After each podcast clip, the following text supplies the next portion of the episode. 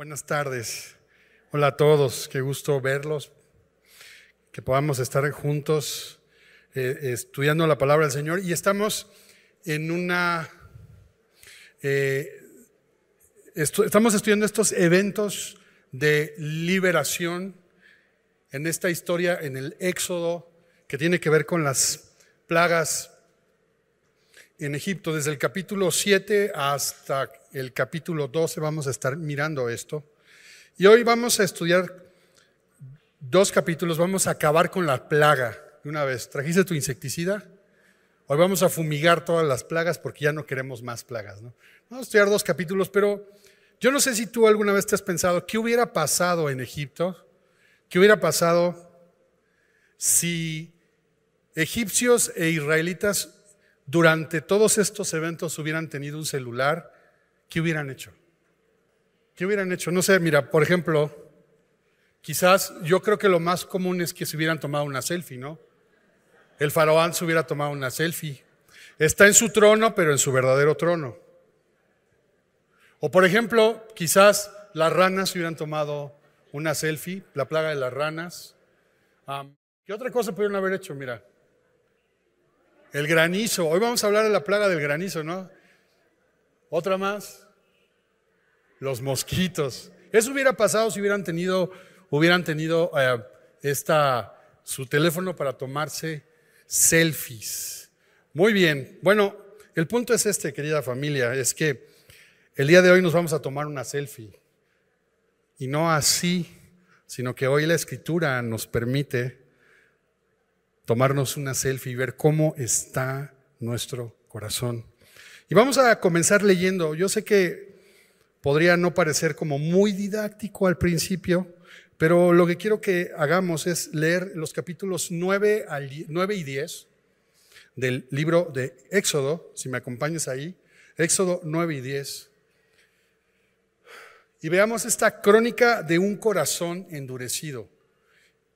Y es como si nos tomáramos una selfie. ¿Cómo está nuestro corazón el día de hoy? ¿Está duro? ¿Está enternecido? ¿Cómo está nuestro corazón? Ese es el propósito. Eso es lo que hace la Biblia. Es un espejo que permite ver la realidad de nuestro corazón. Así que, principalmente, y vas a entender después por qué lo estamos haciendo, el punto está en la historia y está en el texto más que en las palabras que yo pudiera dar para explicar el texto. Así que vamos a orar y luego vamos a comenzar a leer capítulos 9 hasta el 10 y luego vamos a entrar a hacer algunas este, meditaciones en el texto que acabamos de leer. Pero en toda la historia está el contenido del mensaje que Dios quiere para nosotros. Señor, gracias por tu palabra, gracias por darnos este espejo, Señor, que nos revela quién eres tú, pero también nos revela quiénes somos nosotros, Señor. Y nosotros necesitamos de ti, Señor. Padre, creemos con todo nuestro corazón en la suficiencia de tu palabra, como simplemente el ser expuestos al texto cuando lo leemos, tú provocas cambio en nuestra vida, Señor. Tú transformas, renuevas nuestro entendimiento y nos haces ver lo que tú quieres que veamos en nuestro día a día. Señor, queremos estar con corazones abiertos a tu palabra, Señor. Gracias, gracias Señor, en el nombre de Jesús. Amén. Éxodo 9. Dice así. Entonces, Jehová dijo a Moisés, entra a la presencia de Faraón y dile, Jehová, el Dios de los hebreos, dice así, deja ir a mi pueblo para que me sirva, porque si no lo quieres dejar ir y lo detienes aún, he aquí, la mano de Jehová estará sobre tus ganados que están en el campo, caballos, asnos, camellos, vacas y ovejas, con plaga gravísima. Y Jehová hará separación entre los ganados de Israel y los de Egipto, de modo que nada muera de todo lo de los hijos de Israel. Y Jehová fijó plazo diciendo, mañana hará Jehová esta cosa en la tierra. Al día siguiente, Jehová hizo aquello y murió todo el ganado de Egipto, mas del ganado de los hijos de Israel no murió uno. Entonces, Faraón envió, y aquí que del ganado de los hijos de Israel no había muerto uno, mas el corazón de Faraón se endureció y no dejó ir al pueblo. Y Jehová dijo a Moisés y Aarón, tomad puñados de ceniza de un horno y le, le esparcirá Moisés hacia el cielo delante de Faraón. Y vendrá a ser polvo sobre toda la tierra de Egipto y producirá sarpullido con úlceras en los hombres y en las bestias por todo el país de Egipto. Y tomaron ceniza del horno y se pusieron delante de Faraón y le esparció Moisés hacia el cielo y hubo sarpullido que produjo úlceras tanto en los hombres como en las bestias. Y los hechiceros no podían estar delante de Moisés a causa del sarpullido porque hubo sarpullido en los hechiceros y en todos los egipcios. Pero Jehová endureció el corazón de Faraón y no los oyó como Jehová lo había dicho a Moisés. Entonces Jehová dijo a Moisés, levántate de mañana y ponte delante de Faraón y dile, Jehová, el Dios de los hebreos, dice así, deja ir a mi pueblo para que me sirva. Porque yo enviaré esta vez todas mis plagas a tu corazón, sobre tus siervos y sobre tu pueblo, para que entiendas que no hay otro como yo en la tierra. Porque ahora yo extenderé mi mano para herirte a ti y a tu pueblo de plaga, y serás quitado de la tierra. Y a la verdad, yo te he puesto para mostrar en ti mi poder y para que mi nombre sea anunciado en toda la tierra. Todavía te, ensoberbeces contra mi pueblo para no dejarlos ir. He aquí que mañana a estas horas yo haré llover granizo muy pesado, cual nunca hubo en Egipto, desde el día en que se fundó hasta ahora. Envía, pues, a recoger tu ganado y todo lo que tienes en el campo, porque todo hombre o animal que se halle en el campo y no sea recogido a casa, el granizo caerá sobre él y morirá. De los siervos de Faraón, el que tuvo temor de la palabra de Jehová hizo huir sus criados y su ganado a casa. Mas el que no puso en su corazón la palabra de Jehová, dejó sus criados y sus ganados en el campo. Y Jehová dijo a Moisés, extiende tu mano hacia el cielo para que venga granizo en toda la tierra de Egipto y sobre los hombres y sobre las bestias y sobre toda la hierba del campo en el país de Egipto. Y Moisés extendió su bala hacia el cielo, y Jehová hizo tronar y granizar, y el fuego se descargó sobre la tierra, y Jehová hizo llover granizo sobre la tierra de Egipto. Hubo pues granizo y fuego mezclado con el granizo, tan grande cual nunca hubo en toda la tierra de Egipto desde que fue habitada. Y aquel granizo hirió en toda la tierra de Egipto todo lo que estaba en el campo, así hombres como bestias. Asimismo destrozó el granizo toda la hierba del campo y desgajó todos los árboles del país. Solamente en la tierra de Gosén, donde estaban los hijos de Israel, no hubo granizo. Entonces, Faraón envió llamar a Moisés y a Aarón y les dijo, he pecado esta vez, Jehová es justo y yo y mi pueblo impíos. Orad a Jehová para que cesen los truenos de Dios y el granizo, y yo os dejaré ir y no os detendréis más. Y le respondió Moisés, tan pronto salga yo de la ciudad, extenderé mis manos a Jehová, y los truenos cesarán y no habrá más granizo, para que sepas que de Jehová es la tierra pero yo sé que ni tú ni tus siervos temeréis todavía la presencia de Jehová Dios. El lino pues y la cebada fueron destrozados porque la cebada estaba ya espigada y el lino en caña. Mas el trigo y el centeno no fueron destrozados porque eran tardíos. Y salido Moisés de la presencia de Faraón fuera de la ciudad, extendió sus manos a Jehová y cesaron los truenos y el granizo y la lluvia no cayó más sobre la tierra. Y viendo Faraón que la lluvia había cesado y el granizo y los truenos, se obstinó en pecar y endurecieron su corazón, él y sus siervos. Y el corazón de Faraón se endureció y no dejó ir a los hijos de Israel como Jehová lo había dicho por medio de Moisés. Qué bueno que sigues aquí. Pensé que cuando levantara mi voz ya no iba a haber nadie. Ok, capítulo 10. Jehová dijo a Moisés, entra a la presencia de Faraón, porque yo he endurecido su corazón y el corazón de sus siervos para mostrar entre ellos estas mis señales y para que cuentes a tus hijos y a tus nietos las cosas que yo hice en Egipto y mis señales que hice entre ellos para que sepáis que yo soy Jehová. Entonces vinieron Moisés y Aarón a Faraón y le dijeron, Jehová, el Dios de los hebreos, ha dicho así, ¿hasta cuándo no querrás humillarte delante de mí? Deja ir a mi pueblo para que me sirva. Y si aún rehusas dejarlo ir, De aquí que mañana yo traeré sobre tu territorio la langosta, la cual cubrirá la faz de la tierra de modo que no pueda verse la tierra. Y ella comerá lo que escapó, lo que os quedó del granizo, comerá asimismo todo árbol que os fructifica en el campo. Y llenará tus casas y las casas de todos tus siervos y las casas de todos los egipcios, cual nunca vieron tus padres ni tus abuelos desde que ellos fueron sobre la tierra hasta hoy. Y se volvió y salió de delante de Faraón. Entonces los siervos de Faraón le dijeron, ¿hasta cuándo será este hombre un lazo para nosotros? Deja ir a estos hombres para que sirvan a Jehová su Dios. ¿Acaso no sabes todavía que Egipto está ya destruido? Y Moisés y Aarón volvieron a ser llamados ante Faraón, el cual les dijo, andad, servid a Jehová vuestro Dios. ¿Quiénes son los que han de ir? Moisés respondió, hemos de ir con nuestros niños y con nuestros viejos, con nuestros hijos y con nuestras hijas, con nuestras ovejas y con nuestras vacas hemos de ir, porque es nuestra fiesta solemne para Jehová. Y les dijo, así sea Jehová con vosotros, ¿cómo os voy a dejar ir a vosotros y a vuestros niños? Mirad cómo el mal está delante de vuestro rostro.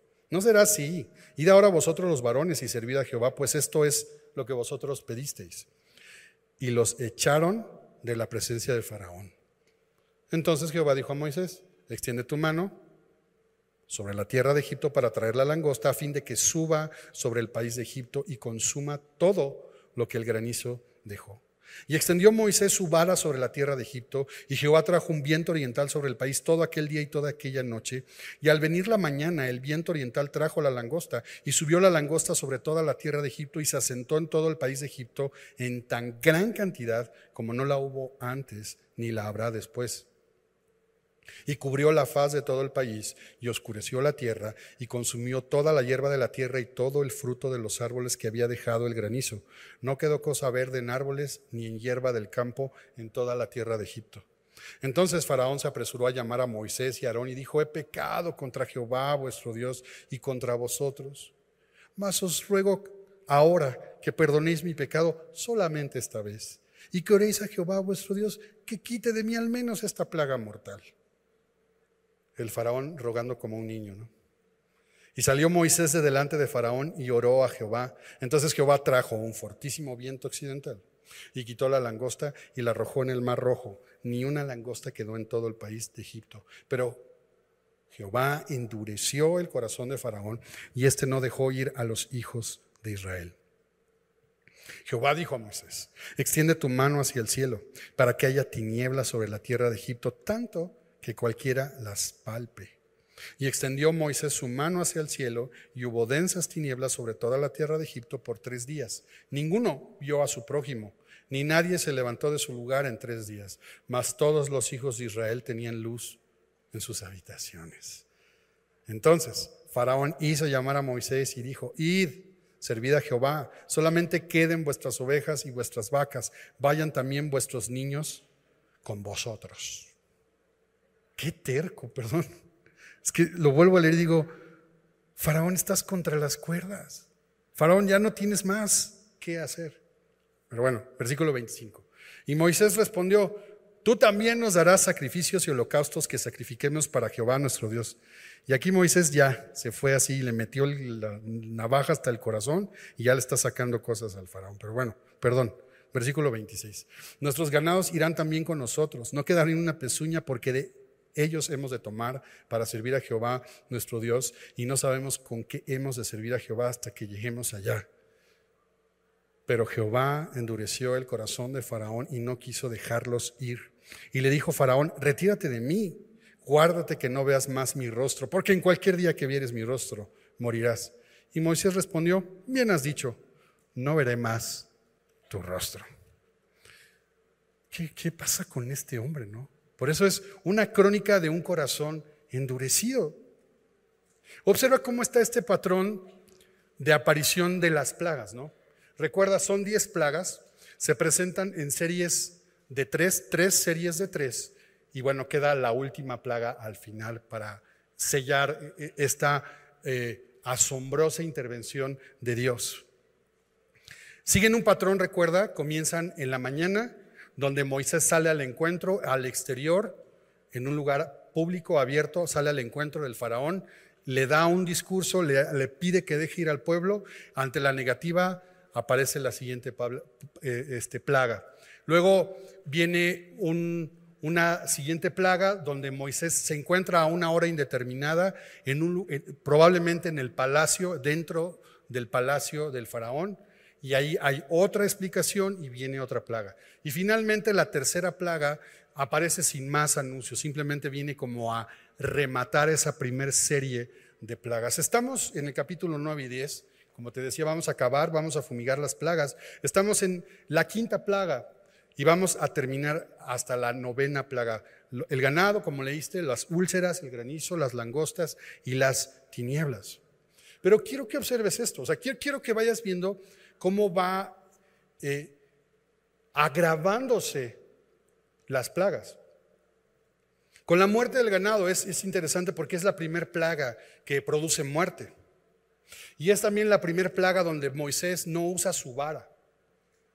Por otro lado, la plaga de las úlceras es, una retribución divina, porque los israelitas tenían que construir, edificar ciudades, pero cuando se agravó la opresión, ellos mismos tenían que coser los ladrillos los tenían que meter a un horno. Y fíjate qué interesante que Dios manda a Moisés que tome del polvo de ese horno, de la ceniza de ese horno, y así surge esta plaga de úlceras. Por cierto, ahí el texto nos hace ver que los hechiceros, los brujitos del faraón, quedaron no pudieron eh, eh, ser inmunes a esto y ya estaban derrotados, pues ahora ya están sintiendo también ellos el dolor y la aflicción, la comezón de esta, de esta plaga.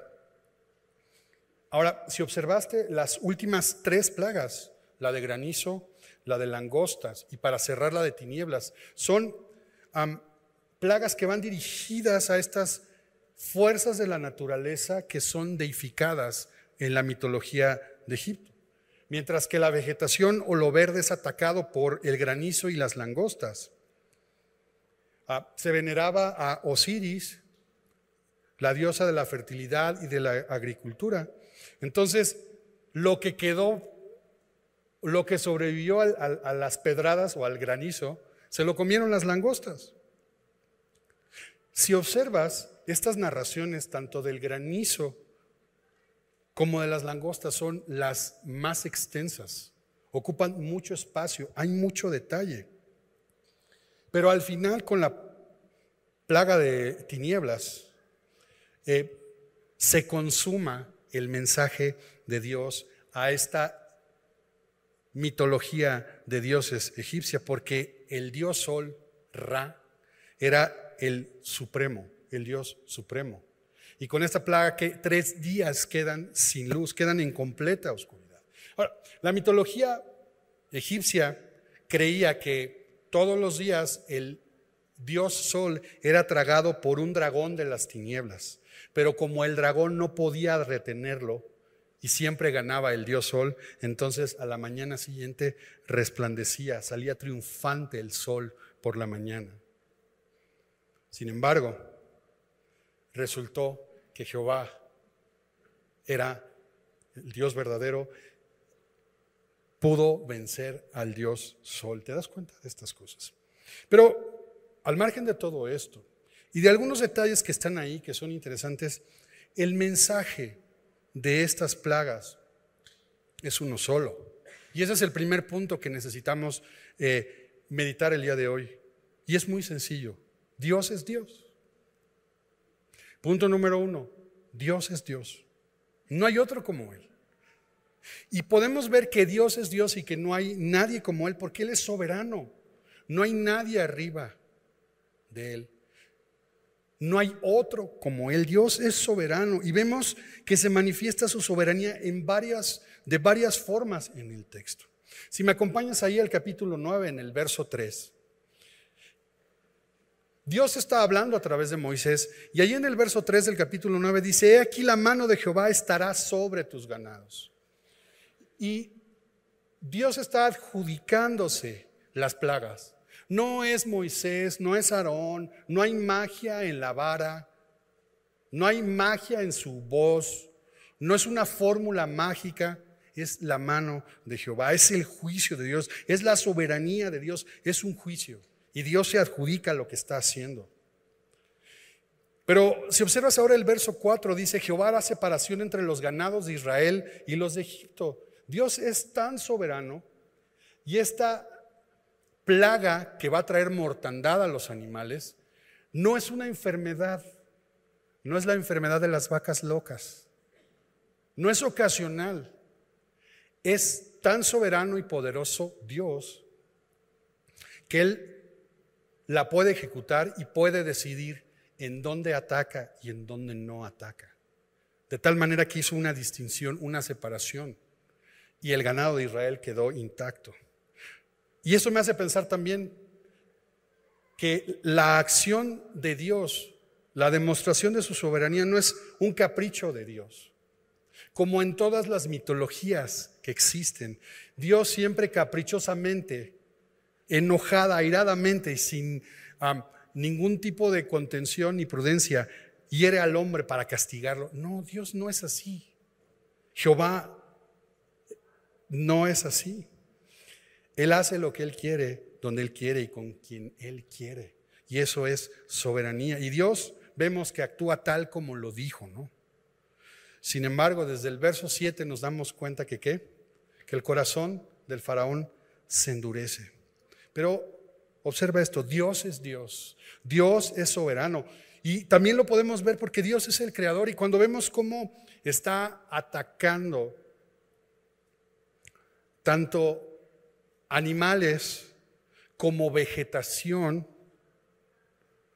nos damos cuenta que Dios es el dador de la vida, es el creador, es soberano y por eso da vida, crea las cosas. Y es que no, no debían confundir y no debemos confundir la creación con Dios. Dios es el creador. Dios es el autor de la vida. Dios sustenta la creación, pero la creación no tiene vida en sí misma. Es la vida de Dios, es el poder de Dios que le da sentido. Quiero que me acompañes al Salmo 104, por favor. Salmo 104, vamos a leer a, a partir del versículo 5 y ahí vamos a leer algunos versículos más. Mira cómo lo dice. Salmo 104, verso 5. Él fundó la tierra sobre sus cimientos, no será jamás removida. Con el abismo como con vestido la cubriste, sobre los montes estaban las aguas, a tu reprensión huyeron, al sonido de tu trueno se apresuraron, subieron los montes, descendieron los valles, al lugar que tú les fundaste. Les pusiste término, el cual no traspasarán ni volverán a cubrir la tierra. Acompáñame al verso 31, ahí también en el Salmo 104. Sea la gloria de Jehová para siempre. Alégrese Jehová en sus obras. Él mira a la tierra y ella tiembla, toca los montes y humean. Dios es soberano y Dios creó, Dios le da sentido y Dios le da propósito a lo creado, a los elementos, a, a todo lo que vemos en el universo. Él lo creó porque Dios es soberano. Entonces observa esto. Dios está ejecutando un juicio. No hay nadie como Él. Dios es el que decide quién vive y quién muere. Dios decide sobre toda la creación y con eso le está mostrando al faraón quién es Él, que no hay otro como Él. Y la idea, cuando vemos, ahí acompáñame, en la plaga del garranizo, estamos en el capítulo 9, en el verso 14, Dios le está dando explicación a Faraón. Y le dice, hey, versículo 14, yo enviaré esta vez todas mis plagas a tu corazón para que entiendas de una vez por todas. Bueno, no, yo lo estoy enfatizando así, pero para que entiendas que no hay otro como yo en toda la tierra. Dios es soberano, Dios es creador, Dios es poderoso, pero Dios es distinto. No hay otro como Él. Dios es santo, es diferente. No puede compararse a nadie. No hay otro como Él en toda la tierra. Dios es santo, Dios es distinto y es diferente. Y Dios está haciendo algo con las plagas que no alcanzamos a comprender, que no alcanzamos a mirar por qué Dios decidió hacer las cosas así. Como a veces tú y yo no alcanzamos a entender cómo es que Dios trata con nosotros y nos permite experimentar todo tipo de circunstancias y situaciones, porque Dios es santo, porque Dios es diferente, porque Dios es soberano. Fíjate nada más como ahí mismo, en el verso 15, seguimos en el capítulo 9, verso 15, dice, yo extenderé mi mano para herirte a ti y a tu pueblo de plaga, y serás quitado de la tierra. Una vez más, Dios tiene la potestad de la vida y de la muerte. Dice, versículo 16, y la verdad, yo te he puesto para mostrar en ti mi poder. Faraón, espérate, Faraón, no se trata de ti. Es más, las plagas no se tratan de ti. Faraón, no eres ni siquiera el enemigo de Dios, no llegas a eso, Faraón. Faraón, eres un siervo de Dios.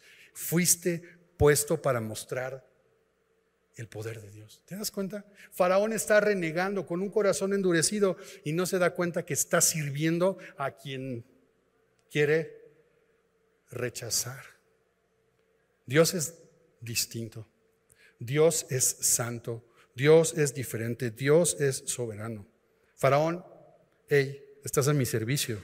Y te estoy usando como un apóstol como un enviado, como un evangelista, porque a través de ti y de todo lo que está pasando, mi nombre es anunciado en toda la tierra. ¿Te das cuenta? Y eso es extraño, porque uno pensaría, no, Dios solo va a usar lo santo, lo puro. Y Dios está usando a este hombre que se resiste, que se endurece, que se fija y no quiere reconocer que Dios es Dios y que Dios es soberano y que está para el servicio de Dios, aunque no lo quiera, aunque no lo entienda y aunque lo deteste y lo rechace. Pero que sea Dios soberano también implica algo, que solo Dios puede salvar. Solo Dios puede salvar a Israel, solo Dios puede tomarlo, sacarlo de Egipto, y también solo Dios podría permitir que Faraón se arrepintiera y también fuera rescatado de su propia vanidad, de su propio orgullo, de su propia terquedad. Solo, solo Dios. Dios salva a quien Él quiere, como Él quiere. Y por eso yo no sé si tú, cuando íbamos leyendo, te sonaba, el, resonaba en tu corazón y en la cabeza este versículo, eh, versículo 12 del capítulo 9 cuando después de la plaga de los animales y de las úlceras, el versículo 12 del capítulo 9 dice, pero Jehová endureció el corazón de Faraón.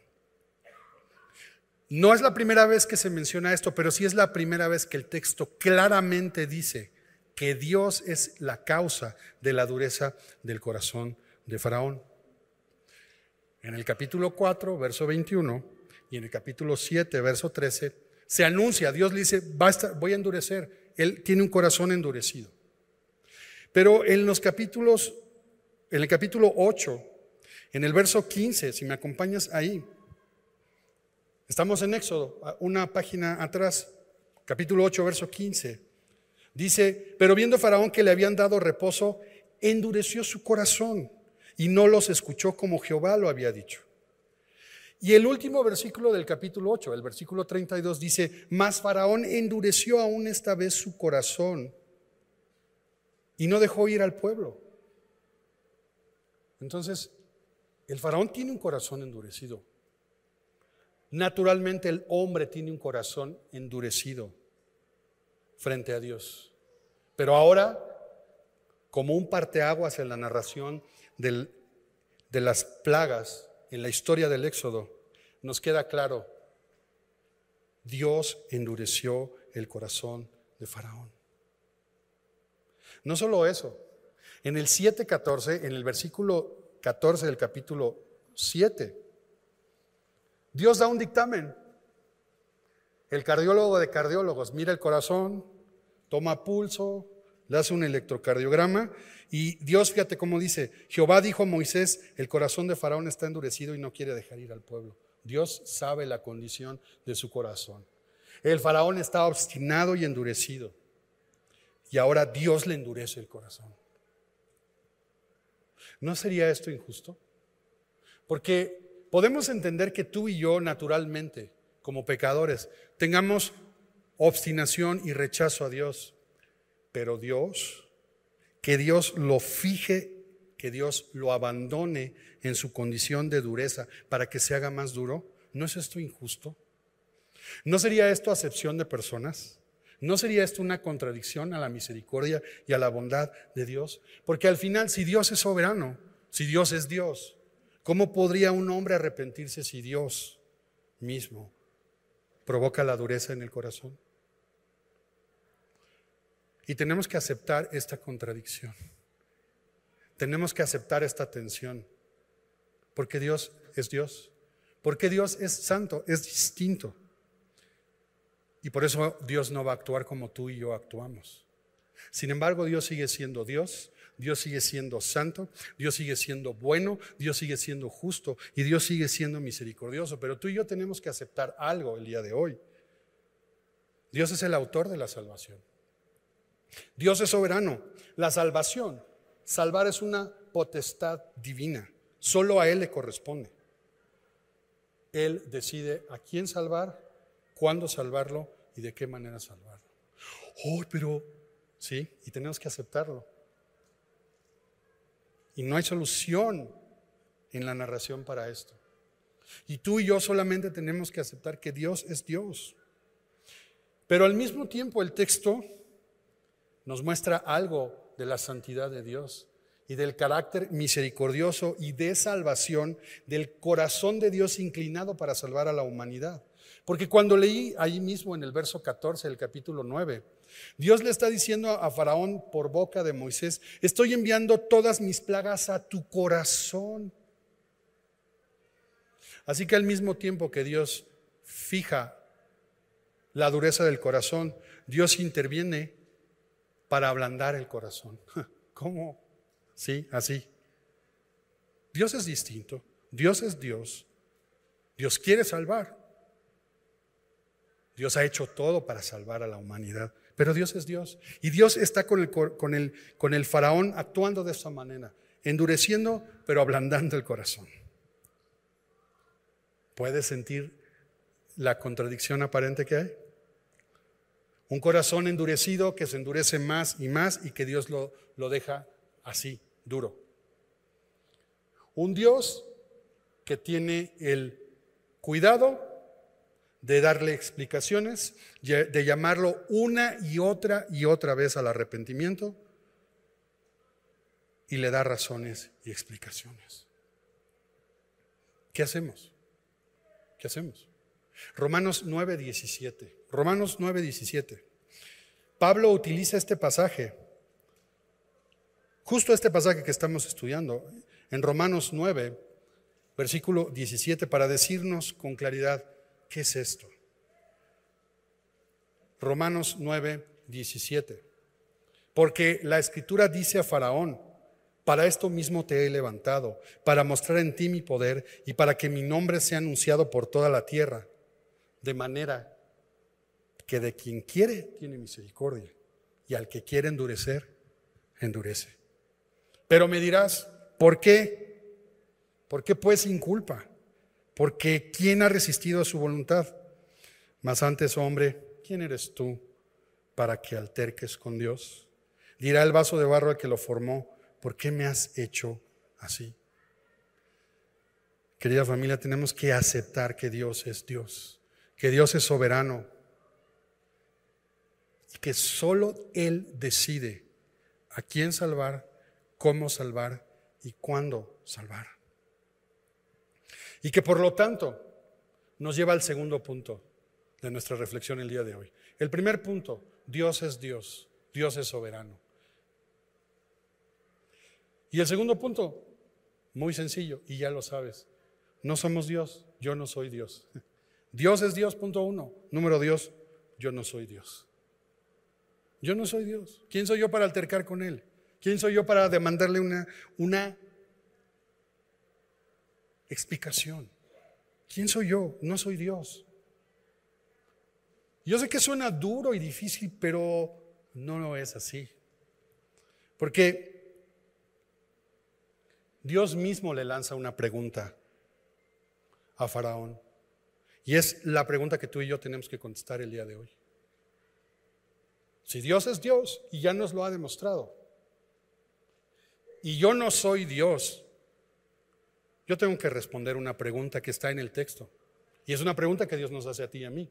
Es una pregunta que está en el verso 17 del capítulo 9, donde estamos en Éxodo. La pregunta no es una pregunta de Moisés, es una pregunta de Dios a Faraón. Y es la pregunta, insisto, que tú y yo tenemos que responder el día de Dios, el día de hoy, que es el día de Dios. ¿Todavía te, te ensoberbeces contra mi pueblo para no dejarlo ir? Esa es la pregunta. ¿Todavía te enalteces? ¿Te haces grande? ¿Todavía? Para no hacer lo que Dios pide? ¿Todavía? Porque la respuesta natural de nuestro corazón, que es endurecernos, nos lleva a querer hacernos grande, a querer ser como Dios. Y no es eso justamente lo que llevó a pecar a Adán y Eva en el Edén. ¿No es eso el querer ser como Dios? ¿No fue ese el engaño de la serpiente? Autonomía, ser como Dios. Mi respuesta natural es hacerme grande, enaltecerme. Pero Dios nos dice el día de hoy, ¿todavía te enalteces? Y es aquí, querida familia, donde sale la selfie. Aquí es donde tómate tu selfie. ¿Cómo está tu corazón? ¿En qué estado está, nuestro corazón? ¿Está tiernito? ¿Está enternecido? ¿O está enaltecido? Porque no sé si a ti te pasa, pero yo cada vez que me subo a mi carro me siento faraón. Y créeme que no manejo rápido ni alocado. No, no, créeme que no. La culpa la tienen todos los demás.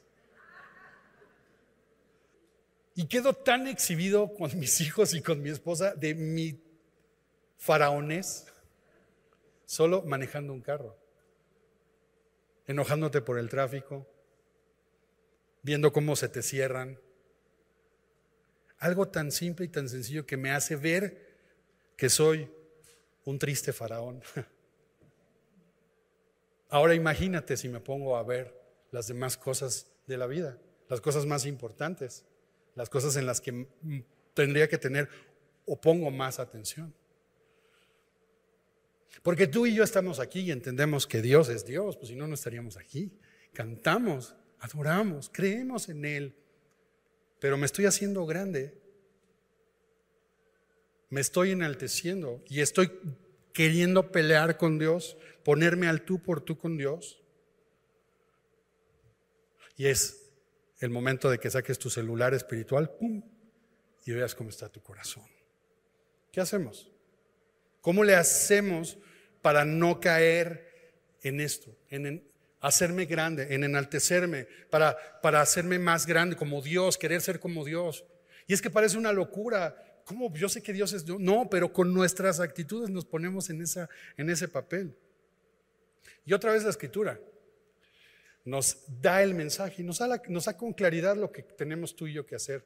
Y lo más asombroso es que no es Moisés, no es Aarón, no es el pueblo de Israel, sino los propios siervos del faraón, versículo 20 del capítulo 9, los que nos dicen cuál es la diferencia. De los siervos del faraón, el que tuvo temor de la palabra de Jehová hizo huir sus criados y su ganado a casa. Mas el que no puso su corazón, en su corazón la palabra de Jehová, dejó sus criados y sus ganados en el campo. Y es que al anunciar la plaga del granizo, Dios le dijo a Faraón, va a llover piedrototas, corran y escondan su ganado para que no les pase nada. Dios es santo. Y Dios es distinto. Y Dios hace eso. ¿Cómo no enaltecernos? ¿Cómo no ponernos en el lugar de Dios cuando tememos la palabra de Dios? Cuando le damos peso a la palabra de Dios. Temor de Dios es poner en el corazón la palabra de Dios. Es exactamente lo que no hicieron la, otra mitad de los siervos. Unos tuvieron temor de la palabra de Dios, le dieron peso, le dieron valor, tuvieron confianza. aún sin creer, con dudas en su corazón, le dieron crédito a la palabra de Dios. Y la manera la mejor definición de temor es poner en su corazón la palabra de Jehová. Si sientes que tu corazón está duro, pues a lo mejor necesitamos cremita de la palabra del Señor. Un tarro de la palabra del Señor para que ablande nuestro corazón. Salomón, que escribió los Proverbios, Proverbios 2.1, acompáñame por favor ahí. Proverbios 2, versículo 1. Salomón le escribe a su hijo. Proverbios 2, verso 1. Y le explica esto de qué es poner palabra, su palabra, las palabras de Dios en nuestro corazón. Dice así, Hijo mío, si recibieres mis palabras y mis mandamientos guardares dentro de ti, haciendo estar haciendo estar atento tu oído a la sabiduría, si inclinares tu corazón a la prudencia, si clamares a la inteligencia y a la prudencia, dieres tu voz, si como la plata la buscares y la escudriñaras como a tesoros, entonces, ¿qué? Entenderás el temor de Jehová y hallarás el conocimiento de Dios, porque Jehová da la sabiduría y de su boca viene el conocimiento y la inteligencia. Observa los verbos recibir, guardar, hacer estar atento tu oído a la sabiduría. Qué difícil es el día de hoy concentrarnos y enfocarnos unos minutos en algo. Más difícil si se trata de la palabra de Dios. Tenemos tanto ruido, tantas voces, tantas cosas que nos dicen, hey, se trata de ti. El gran anuncio, el gran evangelio de esta época es tú eres el gran yo soy. Y no me refiero... Es el Evangelio de sálvese quien pueda, haz lo que quieras, no hay futuro, no hay destino, haz lo que quieras hacer. Eres el arquitecto de tu destino. Naciste para alcanzar felicidad, ser lo que quieras ser, haz lo que quieras hacer. El Evangelio del soberano yo, yo y yo, donde no hay lugar para Dios. Pero tú y yo podemos hacer estar atento nuestro oído a la sabiduría, a la palabra de Dios. Y Dios nos habla en su palabra. Y tú tienes una Biblia ahí en tus manos. Tenemos quizás muchas más en nuestra casa. Pero Dios también decidió hablarle al faraón a través de circunstancias especiales y particulares. Y probablemente Dios también nos está hablando de esta manera. Y tú y yo seguimos reconociendo que Dios es Dios, pero no nos humillamos, no reconocemos que no somos Dios. Y nos hace falta ablandar nuestro corazón, haciendo estar atento a nuestro oído a la sabiduría. Déjame ponerlo más fácil. Cuando la pregunta es, ¿te sigues enorgulleciendo de ti? La nueva traducción viviente dice, pero todavía actúas como Señor y dueño. Más fácil. Tú y yo creemos que Dios es Dios, pero de verdad, en esa situación que estás pensando y que yo estoy pensando en mi propia vida, híjole, sí sigo actuando como Señor y dueño de mí mismo. O como luego decimos, soy mi propio papá, ¿no? Soy un faraoncito, soy un faraón, soy un verdadero faraón. ¿Actúas como Señor y dueño de tu vida? Así como Faraón tenemos nuestros propios dioses. Los dioses de esta época están en los altares de todos nosotros. Ay, hermano, ¿cómo crees? Y no me refiero a esos santitos, por supuesto que no. Tenemos uno que traemos en la palma de la mano, ¿no? El dinero, el consumismo, las ocupaciones son nuestro gran Dios el día de hoy. Nunca tenemos tiempo. Aún las ocupaciones santas, ¿no? Podrían llevarnos a adorar eso, a dedicarle más tiempo a eso que, a Dios mismo. El naturalismo, esta filosofía naturalista y materialista que está en nuestro mundo, ¿no? Pero hay cosas que el dinero no compran. Para eso Mastercard el otro Dios, ¿no? Pero bueno, hay posesiones que no alcanzan a llenar nuestros vacíos, hay aspiraciones que nunca llegan. Y nos cansamos y nos hartamos y no importa cuán importante sea lo que hagamos o cuán ocupados estemos, tenemos que reconocer que como faraón, tú y yo hoy no tenemos control de esas cosas. Ya nos hemos dado cuenta que no tenemos control sobre la vida, sobre la salud, sobre el dinero, sobre nosotros mismos. Mira, en este mundo materialista, naturalista, donde solo creemos lo que la ciencia ha demostrado. Bueno, la ciencia no ha podido demostrar por qué amamos o por qué necesitamos ser amados, pero no es una ilusión, ¿verdad? La ciencia no ha podido explicar, no hay regla científica, por qué cuando tú cierras tus ojos y dices, voy a orar, tienes paz y no es una fantasía. Estudios muy avanzados han demostrado que hay algo que pasa en nuestras neuronas y no me voy a meter ese rollo, pero sucede. La ciencia no ha podido demostrar por qué cuando ves un amanecer o un atardecer, cuando estás frente al mar o ves algo hermoso, sientes en tu corazón un llamado a que hay algo más grande que tú y que tú perteneces a eso y necesitas regresar a eso, que es el Creador. No lo pueden demostrar. No es química. No son células nada más. No lo pueden demostrar, pero es real. Y tú y yo así vamos construyendo nuestros propios dioses y ídolos. Pero Dios nos da la oportunidad de salir de la obstinación y de la terquedad. Las circunstancias que Él permite no son para destrucción, sino para que entendamos y reconozcamos, oigamos y pongamos su palabra en nuestro corazón para que nos arrepintamos, para que cambiemos la dirección de nuestros pensamientos, para que cambiemos la dirección de nuestra vida. No es entenderlo todo, es simplemente entender una cosa. Punto número uno, Dios es Dios, no hay otro Dios como Él. Y número dos, necesito entender, yo no soy Dios. Yo no soy Señor y Dios de mi propia vida. Yo no soy Dios. Y en el punto en el que más nos importa a ti y a mí esta enseñanza, y nos importa a Dios y nos importa la Biblia, que es la salvación, que es la redención, la salvación, la salvación solo depende de Él. Y por lo tanto solo podemos reconocer que no somos los señores y dueños de nuestra salvación. No podemos controlar nuestro futuro. Todo está en su mano. Solo podemos temer, reverenciar, es decir, poner sus palabras en nuestro corazón. ¿Y sabes qué hicieron los siervos del faraón? Dice que huyeron tras sus ganados y sus criados. Cambiaron, se arrepintieron. El arrepentimiento es la única salida. En el capítulo 10 y al final del capítulo 9 miramos falsos arrepentimientos del faraón. ¿no? ¿Qué tenemos que hacer tú y yo?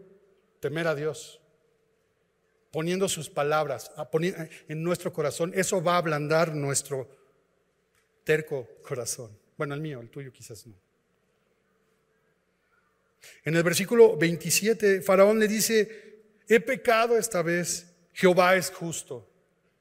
Y yo y mi pueblo impíos. Oh, muy bien, Faraón, confesaste. Sí. ¿Sabes cuál es la diferencia? Y ese es el punto, querida familia. Ese es el punto. Que yo puedo reconocer que Dios es justo. Puedo reconocerme pecador y puedo no darle el control. Ese es el punto. Esa es la falla del arrepentimiento. Versículo 34. Y viendo Faraón que la lluvia había cesado y el granizo y los truenos, se obstinó en pecar y endurecieron su corazón. Él y sus siervos. Capítulo 10, dos falsos más arrepentimientos. ¿Y cuál fue la falla de esos arrepentimientos? No confesar que Dios es justo, no reconocer que es pecador, no. Además de eso le faltó decir, Jehová, no hay otro Dios como tú, tú eres el Señor. Faraón decidió mantenerse en engrandecerse Y eso es a veces nuestra falla. Y cada vez que me veo en mi vulnerabilidad y en mi torpeza, digo, ay, José Luisito Faraoncito, otra vez haciendo de las tuyas. Otra vez. Pero hay esperanza. Porque aun cuando no tenemos el control de Dios, Dios tiene todo el poder. Y si hoy tú y yo estamos aquí, hoy es el momento, hoy es el día, hoy es la oportunidad para cambiar nuestra perspectiva de Dios y para cambiar la perspectiva de nosotros y entregarle el control a Dios. Termino con una cita que es de esas citas en las que toda la Biblia es inspirada por Dios, pero esta es el corazón de Dios hablándonos.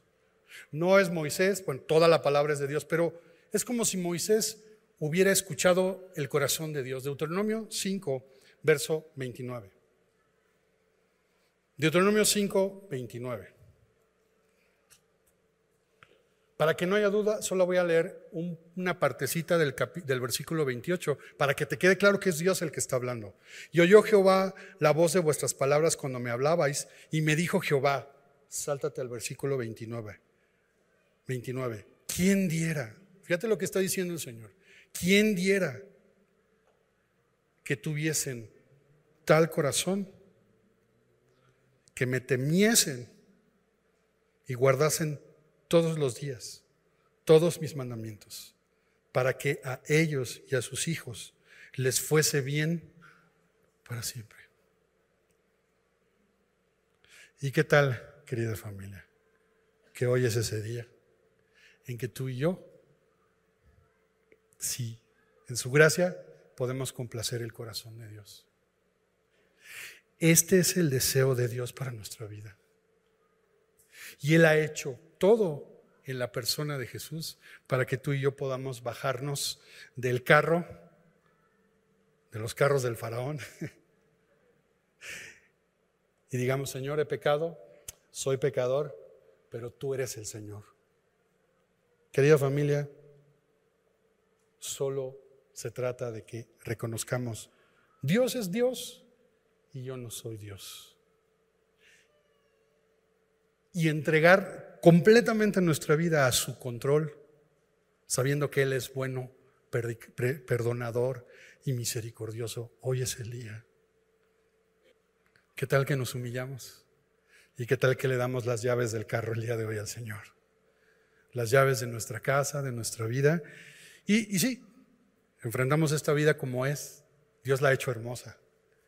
Y si observas en el corazón de Dios está a bendecirnos, pero no a partir de nosotros, sino a partir de quién es Él. Dios es Dios y nosotros no somos Dios, nosotros no tenemos el control. Señor, tú eres Dios, no hay nadie como tú. Señor, tú eres el Dios de nuestra vida. Solo tú sabes en qué estoy ahora. Solo tú sabes en qué problema estoy. Solo tú sabes en qué bendición estoy. Solo tú tienes el control, Y la verdad, Señor, yo cuando veo mi vida me doy cuenta que no hay plagas. Que no nos estás enjuiciando, que no son castigos, que no es tu vara, es tu amor que nos llama todos los días al arrepentimiento.